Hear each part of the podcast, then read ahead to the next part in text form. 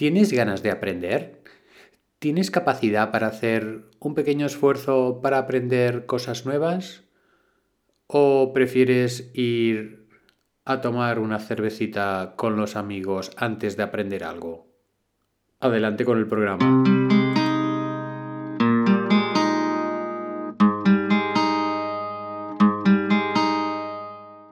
Estáis escuchando el podcast de Psicología, Comunicación y Crecimiento Personal de Joan Contreras. Bienvenidos.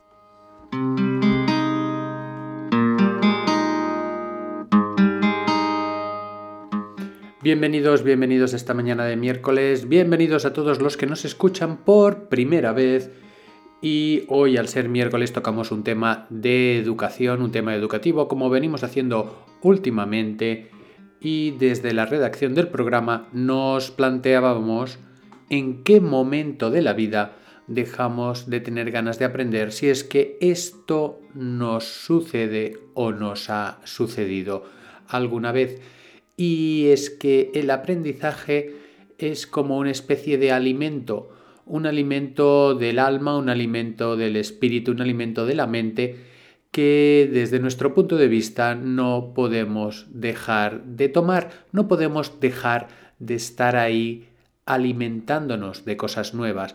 Sí que es verdad que los medios de comunicación nos ponen pues a tiro bastantes temas que nos enseñan cosas, pero estamos hablando de un aprendizaje diferente. Estamos hablando del aprendizaje que viene de dentro, del interés propio por saber, del interés por aprender y ser un poquito, aunque sea un poquito experto en algo, porque dicen que el que es aprendiz ya es sabio.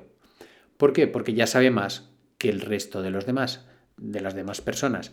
Y fijaros que mm, el aprendizaje con el tema de la educación hoy en día está muy en boca de todos, puesto que hay una necesidad de reforma del sistema educativo importante. Sale, por lo menos los que estamos un poquito en el tema, en el ajo, están saliendo muchos científicos, muchos neurólogos, muchos psiconeurólogos, que están poniendo en duda todos los cimientos de lo que hasta ahora ha sido la educación y muchos colegios empiezan, empiezan a ponerse las pilas en el tema de la educación emocional. ¿Por qué? Porque se ha visto que la capacidad de una persona para reaccionar con sus emociones, para identificarlas, para poder, digamos, tenerlas en cuenta, esto nos va a ayudar mucho más que saber qué pasó en el 1789 o en el 1814, por dar un ejemplo.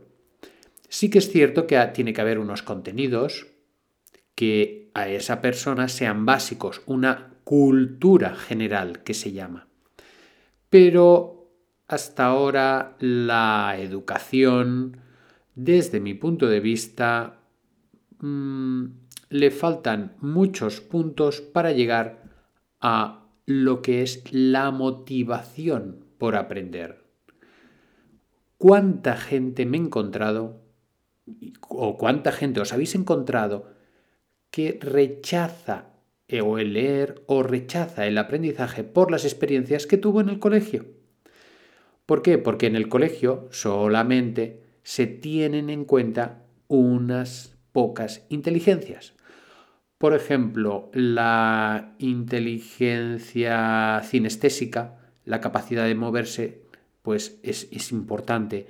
Se utiliza o se tiene en cuenta solamente en las actividades deportivas la capacidad artística a duras penas se tiene en cuenta en comparación con otras asignaturas y hay gente pues que es muy nerviosa o que es hiperactiva y que tiene mucho talento, tiene mucha capacidad y el colegio desde mi punto de vista, evidentemente, y salvando las distancias entre eh, entidades, no da respuestas a la diversidad ahora por ahora. Sí que da respuestas a los que les cuesta. Y aquí creo que hay que reconocer un gran esfuerzo educativo que se está haciendo y se ha hecho para todos aquellos alumnos que de alguna manera no son buenos en, memoria, por ejemplo, o en lectura, pues sí que hay un gran despliegue de medios, de posibilidades, de herramientas educativas para que estos niños pues, puedan avanzar. Otra cosa muy diferente es viendo las diferentes inteligencias de cada uno, viendo las diferentes inteligencias de cada uno, que podamos optimizar los resultados. Incluso os diría de ir un poquito más allá, que es dar la clave de la motivación del aprendizaje al propio alumno. Y esto os lo voy a explicar en un momento. Cuando estaba en mi etapa de EGB, que correspondía ahora a la primaria, en séptimo y octavo tuve la oportunidad de hacer unos trabajos, unos proyectos propios. Es decir, el profesor nos dijo en aquel momento, espabilaros, hacer el trabajo con los medios que podáis y él a duras penas nos dio nada. En aquel tiempo no había internet, no había la capacidad de información que hay ahora y pues decidí realizar un trabajo sobre Gaudí por un lado y luego realicé otro sobre el estómago, cómo funciona, las partes, etc. ¿Creéis ¿Creéis que esos dos trabajos han sido en donde más he aprendido en toda mi vida? La satisfacción de tener una motivación y de poder aprender cosas. Es que fue algo realmente muy, muy interesante y lo recuerdo perfectamente. No recuerdo perfectamente los contenidos, pero con poco que me ponga los voy a recordar porque la motivación vino de dentro. Y ahí creo que el sistema educativo aún está muy lejos de conseguir estos procesos de automotivación. La imposición externa es terrible. Ni a duras penas se compagina con los intereses del alumno. Tú puedes tener los intereses que, te, quieras, es maravilloso, pero tienes que estudiar lo que decimos nosotros. Y estamos en una era, estamos en un tiempo en que todo se revuelve, todo es diferente y las cosas tendrían que ser mucho más diferentes. Y ahí lo siento mucho, pero me tengo que ir a modelos educativos de motivación tipo escuela Montessori, que son los que en este sentido, a nivel de motivación, más me han gustado. Hice un curso con Susana Fernando, que creo que ya eh, he hecho referencia en algún otro podcast, sobre educación Montessori en su centro en, Girona, en Selrà, y de alguna manera entendí un montón de cosas que por casualidad habían pasado a lo largo de mi historia escolar y que realmente dices, caramba, tienes motivación interna para hacer algo, tienes ganas de aprender y dedicas un tiempo, unas horas o una asignatura entera a hacer lo que uno quiere, al hacer lo que uno está motivado de dentro. ¿Qué me importa a mí el, el, poeta o el literato este o lo que pasó en la historia? Es que me importa me importa un comino. A mí lo que me importa es montar Legos para luego hacer robots o me importa, o al contrario, no me importa hacer robots, pero me importa saber qué pasó en el 1920 en Barcelona.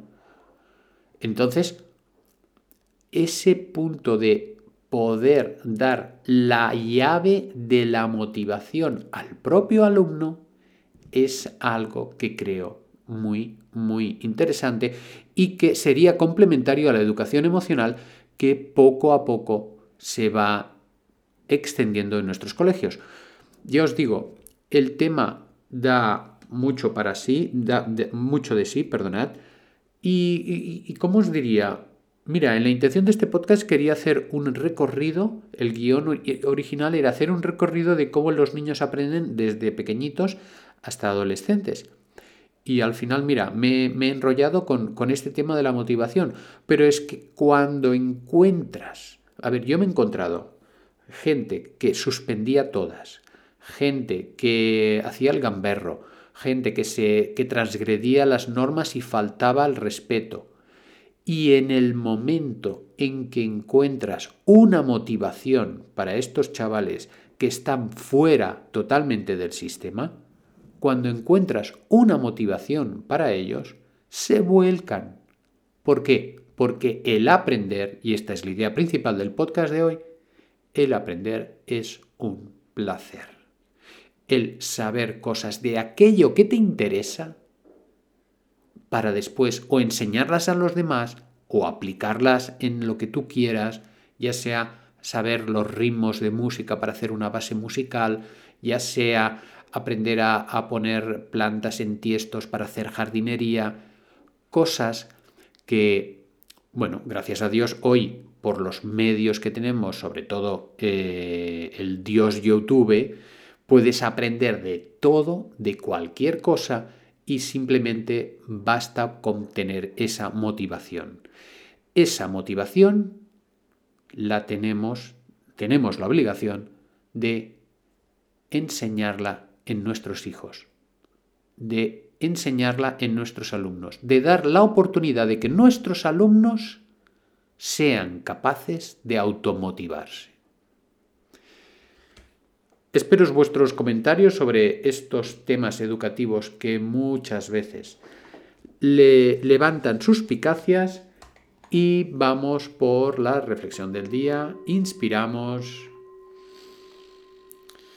ay, bueno, mm, compartir el podcast, haceros suscriptores, hacenme llegar vuestros comentarios, que esto siempre me olvido. Inspiramos.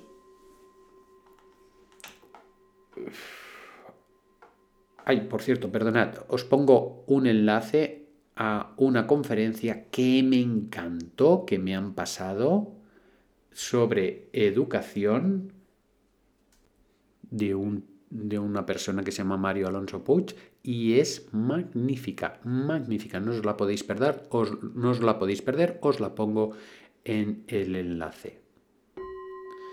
Inspiramos, tomamos aire. Vamos a dibujar una sonrisa en nuestra cara y vamos a expandir la energía de esa sonrisa por todo nuestro cuerpo hasta la última pequeña uña, hasta el último pequeño pelo, hasta el último trocito de piel y esa sonrisa nos va a invadir para todo el día y lo que queda de semana.